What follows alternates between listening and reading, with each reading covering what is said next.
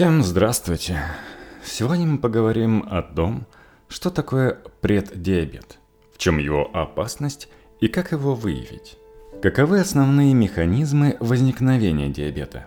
Генетика, эпигенетика и дисфункция поджелудочной. А также упомянем о доступности новейших препаратов по борьбе с диабетом в сегодняшней России. Сахарный диабет второго типа. Невидимая эпидемия.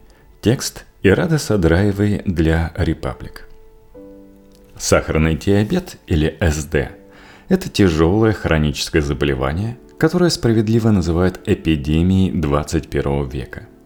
С каждым годом число заболевших становится все больше. А ВОЗ отмечает, что быстрее всего диабет распространяется в странах с низким и средним уровнем жизни – но и в государствах с высоким доходом на душу населения статистика тоже довольно тревожная. Так, 537 миллионов человек в возрасте от 20 до 70 лет живут с диабетом. Это каждый десятый взрослый. По прогнозам, к 2030 году это число возрастет до 643 миллионов, а к 2045 году до 783. Диабет существенно влияет на качество жизни человека. Может приводить к слепоте, почечной недостаточности, инфарктам и инсультам. Разбираемся вместе с эндокринологом Анной Беляевой, почему так происходит и как профилактика поможет избежать диабета второго типа. Сахарный диабет включает в себя комплекс метаболических нарушений, которые связаны с некорректной работой инсулина – Болезнь возникает либо из-за нарушения выработки инсулина поджелудочной железой, либо когда организм не может эффективно использовать вырабатываемый инсулин. Такое состояние называют инсулинорезистентностью. Глюкоза – это основной источник энергии в организме, попадающий в нас вместе с едой. Ею питается мозг и другие органы человека – а инсулин – это гормон, выделяющийся островковыми бета-клетками поджелудочной железы. Одна из его важнейших задач – запасать и контролировать уровень глюкозы. Именно он переносит глюкозу внутрь клетки, снижая ее концентрацию в крови. Если система работы инсулина нарушается, то в крови концентрируется очень много сахара. Возникает гипергликемия – в то же время другие клетки организма не получают необходимую энергию. При хроническом повышении уровня глюкозы в крови происходит нарушение структуры и функции белков и других макромолекул. Один из главных признаков диабета, который выявляется биохимическим анализом крови, это уровень гликированного гемоглобина HbA1c. Это доля белка гемоглобина в крови, чья структура была изменена гликированием – реакцией между восстанавливающими углеводами и свободными аминогруппами белков, липидов и нуклеиновых кислот организма, протекающей без участия ферментов. Маркер HbA1c показывает уровень сахара в крови за 3 месяца, то есть определяет колебания глюкозы в крови на достаточно долгой дистанции. Однако значения гликированного гемоглобина могут искажаться из-за анемии, беременности или после недавнего приема препаратов железа. Также он нечувствителен к кратковременным изменениям уровня сахара в крови. Поэтому при диагностировании болезни важно также исследование глюкозы после еды, а также проведение глюкозотолерантного теста. В последнем случае у пациента дважды забирают кровь из вены. Один раз натощак, после чего в течение 10 минут испытуемый выпивает раствор глюкозы с водой – Затем процедура повторяется через 2 часа.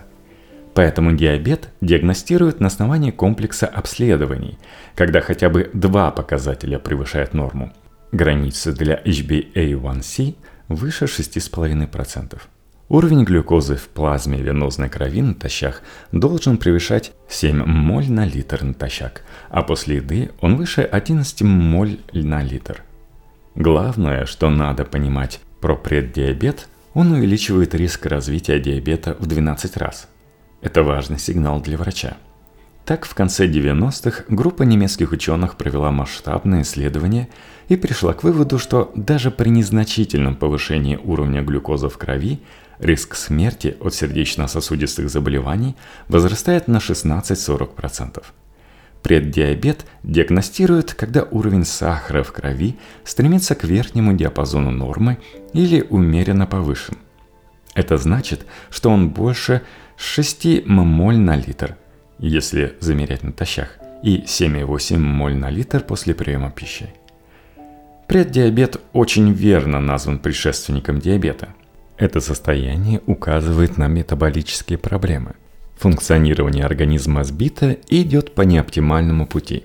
Если еще каких-то 10 лет назад считалось, что кратковременное повышение сахара в крови не вредит человеку, то последние исследования говорят об обратном – так даже за это время повышается уровень метилглиоксаля, молекулы, которая приводит к нарушению функции белковых структур организма. Повреждение, вызванное гипергликемией, можно предотвратить, если контроль глюкозы начат очень рано. Но его нелегко обратить вспять, если повышение сахара в крови сохраняется в течение более длительного времени. Состояние преддиабета можно легко пропустить. Из этого следует, что мониторинг уровня сахара в крови должен производиться рутинно, на регулярной основе. В то же время прямо сейчас, по данным американских центров контроля и профилактики заболеваний, 84% людей с преддиабетом даже не догадываются о своем диагнозе. Это происходит из-за того, что у преддиабета обычно нет особенных признаков – Одним из немногих возможных симптомов преддиабета считается потемнение кожи на локтях, шее, подмышках и паху. Единственный способ выявить его – регулярная оценка уровня глюкозы натощак и после нагрузки, хотя бы раз в году, у пациентов из группы риска. Опасно то, что большинство пациентов даже не догадывается о своем диагнозе и упускает ценное время, когда уже можно начать лечение и изменить траекторию своей жизни – при диагностировании преддиабета врач может назначить поддерживающую терапию для того, чтобы держать уровень сахара в крови в диапазоне нормы. Часто этого можно достичь, просто подкорректировав образ жизни. Специалисты рекомендуют повысить уровень физической активности до 300 минут в неделю, бросить курить, уменьшить потребление алкоголя и следить за режимом и качеством питания. По классификации ВОЗ есть несколько форм сахарного диабета. Это диабет первого и второго типа, гестационный, диабет беременных и другие специфические типы СД. В отдельный тип выделяют более редкий латентный аутоиммунный диабет у взрослых – ЛАДА или диабет 1,5 типа. Наиболее часто встречающаяся форма болезни – это, как уже было сказано, сахарный диабет второго типа – на него приходится более 95% случаев заболевания, а на диабет первого типа только 5%. Диабет первого и второго типов возникает по разным причинам. При диабете первого типа поджелудочная железа перестает вырабатывать инсулин, потому что собственная иммунная система человека атакует островковые клетки поджелудочной железы, ответственные за секрецию инсулина – при диабете второго типа поджелудочная железа вырабатывает меньше инсулина, чем раньше, и клетки организма становятся нечувствительны к инсулину. Возникает инсулинорезистентность. Важнейшими признаками диабета считаются повышенная жажда, частое мочеиспускание, чрезмерный аппетит, усталость, затуманенное зрение, онемение или покалывание в ногах или руках, частые ОРВИ, медленно заживающие язвы, а также нежелательная потеря веса. Важно, что при сахарном диабете, так же как и преддиабете, может не быть никаких проявлений и высокая цифра глюкозы в анализах оказывается неприятным сюрпризом для пациента. Уточнение типа диабета помогает подобрать правильное лечение. Так, при сахарном диабете первого типа назначается пожизненная терапия инсулином – а при лечении диабета второго типа начинают с лекарств, которые снижают инсулинорезистентность, улучшают выработку инсулина или позволяют терять избыток глюкозы с мочой.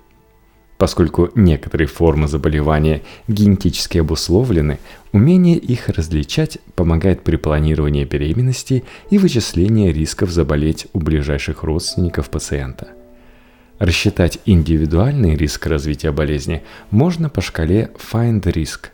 Исследование рекомендовано всем взрослым от 45 лет, а также группам в зоне риска.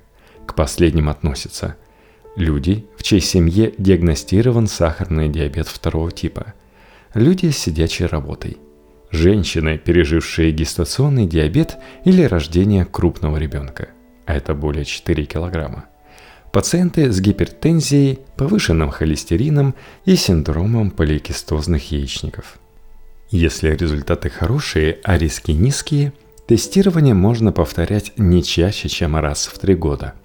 Специалисты насчитывают не менее восьми механизмов развития диабета. Это генетические, эпигенетические факторы, ожирение, инсулинорезистентность и потеря функции бета-клеток поджелудочной железы. Все они играют важную роль в патогенезе сахарного диабета. Но наиболее важный фактор правильная работа поджелудочной железы по своевременной выработке инсулина в нужном количестве. Поддержание постоянной концентрации уровня глюкозы в крови совсем непростая задача. Крупа, многие овощи и фрукты, молочные продукты являются источниками глюкозы. И во время еды ее поступает очень много. Задача организма в таких условиях – спрятать избыток глюкозы про запас – Ночью, в перерывах между приемами пищи и во время физической активности, глюкоза, наоборот, должна поступить из депо в кровь для обеспечения функционирования организма. Многие механизмы координируют работу инсулина. Печень, почки и мышцы – основные пункты хранения запасов глюкозы. Печень превращает избыток глюкозы в жиры – а белая жировая ткань запасает его, не позволяя свободно плавающим жирам повреждать другие органы. Клетки кишечника вырабатывают гормоны инкретины для координации перистальтики, выброса пищеварительных ферментов и инсулина. Просвет кишечника считается домом для микробиоты, бактерий-симбионтов, некоторые из которых могут воровать у нас глюкозы, позволяя есть булочки без вреда для фигуры – Активация иммунной системы при воспалительных состояниях сигнализирует остальному организму о необходимости повышать уровень глюкозы для обеспечения клеток в период болезни. Симпатоадреналовая система заинтересована в обеспечении питанием организма во время стресса. Головной мозг тоже участвует в контроле уровня глюкозы. Сбой любого из этапов регуляции может приводить к повышению уровня глюкозы в крови – кстати, от гипогликемии мы защищены существенно лучше, и падение уровня сахара в крови в разы более редкое состояние, чем повышение. Чаще всего повреждение органов, приводящее к диабету, вызвано избыточным накоплением жиров, которые уже не помещаются в безопасном хранилище белой жировой ткани, выходят в кровь и оседают в клетках органов, не предназначенных для хранения жира – но и другие заболевания указанных органов могут подтолкнуть к диабету. Например, синдром Иценко-Кушинга, при котором надпочечники избыточно вырабатывают гормон стресса кортизол, или гипогонадизм, сниженная продукция тестостерона или эстрадиола. Еще один механизм нарушения обмена углеводов, который приводит к диабету, это сбой репродуктивной системы – так, например, у молодых женщин избыток андрогенов, стероидных мужских половых гормонов, снижает чувствительность клеток к инсулину, а с наступлением менопаузы увеличивает риск диабета из-за падения уровня эстрогена. Также некоторые исследования связывают риск развития диабета у мужчин с дефицитом тестостерона – Репродуктивная система вмешивается в настройки накопления и расхода запасов, ведь надо позаботиться об интересах будущего потомства. Доминирующие факторы, которые приводят к диабету, рассчитываются от случая к случаю индивидуально. Но все-таки важнейшие процессы – это нарушение производства инсулина поджелудочной железой и потеря или снижение чувствительности клеток организма к нему – Генетическая предрасположенность играет важную роль в риске развития сахарного диабета. Не только первого типа, но и второго типа тоже. За последние десятилетия несколько полногеномных исследований показали сложную взаимосвязь заболевания с наследованием множества генов, участвующих в выработке инсулина. Невозможно выделить какой-то один виноватый ген. Как правило, речь идет о наследовании пополам от мамы и от папы целого комплекса факторов, которые предрасполагают или защищают от диабета. Использование запрограммированной в генах информации сильно зависит от внутриутробного периода. Если плод испытывает дефицит питания или подвергается избытку сахаров и жиров, то в период взрослой жизни будут активнее работать гены запасания, и человеку сложнее будет справиться с ожирением и диабетом. Это происходит благодаря появлению специальных меток на генах – эпигенетики. Вклад генетики и эпигенетики составляет около 20-30% от общего риска заболеть в течение жизни – Остальные 70-80% зависят от питания, подвижности и общего здоровья человека в раннем детстве и в период взрослой жизни. Современные данные говорят о том, что можно иметь предрасположенность к диабету второго типа, но зная свои риски, действовать в соответствии с текущими рекомендациями. Здоровое питание, физическая нагрузка, отсутствие избыточного веса, особенно нормальный обхват талии. С такой стратегией можно полностью устранить риск СД второго типа. Большой шаг в диабетологии был сделан около 10-15 лет назад с появлением препаратов, которые, снижая сахар крови, сохраняют чувствительность организма к изменениям глюкозы. Как считает врач, это позволяет включать работающие механизмы контроля глюкозы и выравнивать ее уровень в течение дня – более ранние препараты, относящиеся к классу сульфанилмочевины и инсулины, снижают сахар жестче, они нечувствительны к потребностям организма. Средняя цифра глюкозы становится ниже, но сохраняется существенный разброс значений в течение дня, от низких ночью до высоких после еды, особенно при малейших погрешностях в питании. Согласно последним рекомендациям ADA, Американской диабетической ассоциации самые современные и массово используемые препараты АГПП-1, ингибиторы НГЛТ-2 сохраняют это преимущество, но дополнительно имеют сверхбонусы. Например, снижение аппетита, что позволяет притормозить набор веса или даже скинуть до 10 кг. Они также облегчают бремя болезни на сердце, сосуды и почки. Физические нагрузки, питание, сон и стресс – ключевые факторы, на которые надо обращать внимание для профилактики диабета второго типа. Имеет значение и объем физической активности до 300 минут в неделю, и потеря избыточного веса, и сбалансированность рациона питания – Исследование, опубликованное в журнале Nature Medicine в марте 2023 года, описывает итоги 30-летнего наблюдения за образом жизни и рационом более чем 200 тысяч участников. Питание, не вызывающее резких скачков инсулина, богатое растительными полифенолами, малое количество промышленно переработанной еды резко снижает риск развития не только диабета второго типа, но и большинство других хронических заболеваний – включая злокачественные образования. Польза физических упражнений для предотвращения диабета была выявлена в нескольких исследованиях. Исследование профилактики диабета в Финляндии показало, что потеря всего 3,5 кг избыточного веса позволяет вдвое снизить последующий риск диабета второго типа – метаанализ 28 проспективных когортных исследований физической активности и диабета второго типа показал более низкий риск развития диабета при 150 минутах в неделю умеренной физической активности, включая быструю ходьбу по сравнению с малоподвижным образом жизни. В целом, чем выше показатели физической выносливости, тем ниже риск диабета. Однако избыточная нагрузка свыше 300 минут в неделю – может нанести вред сердцу, поэтому тяжелые тренировки должны проводиться под контролем врача спортивной медицины. По мнению Анны Беляевой, уход с рынка некоторых крупных фармкомпаний создал сложности, но не сделал ситуацию безвыходной. У нас все еще сохраняются современные препараты для эффективного снижения сахара крови. Грифлозины, галептины, комбинация ликсисенатида и инсулина гларгин, метморфин, инсулины – Хотя, конечно, приходится больше времени уделять диетическим аспектам и психологии переедания, говорит эксперт.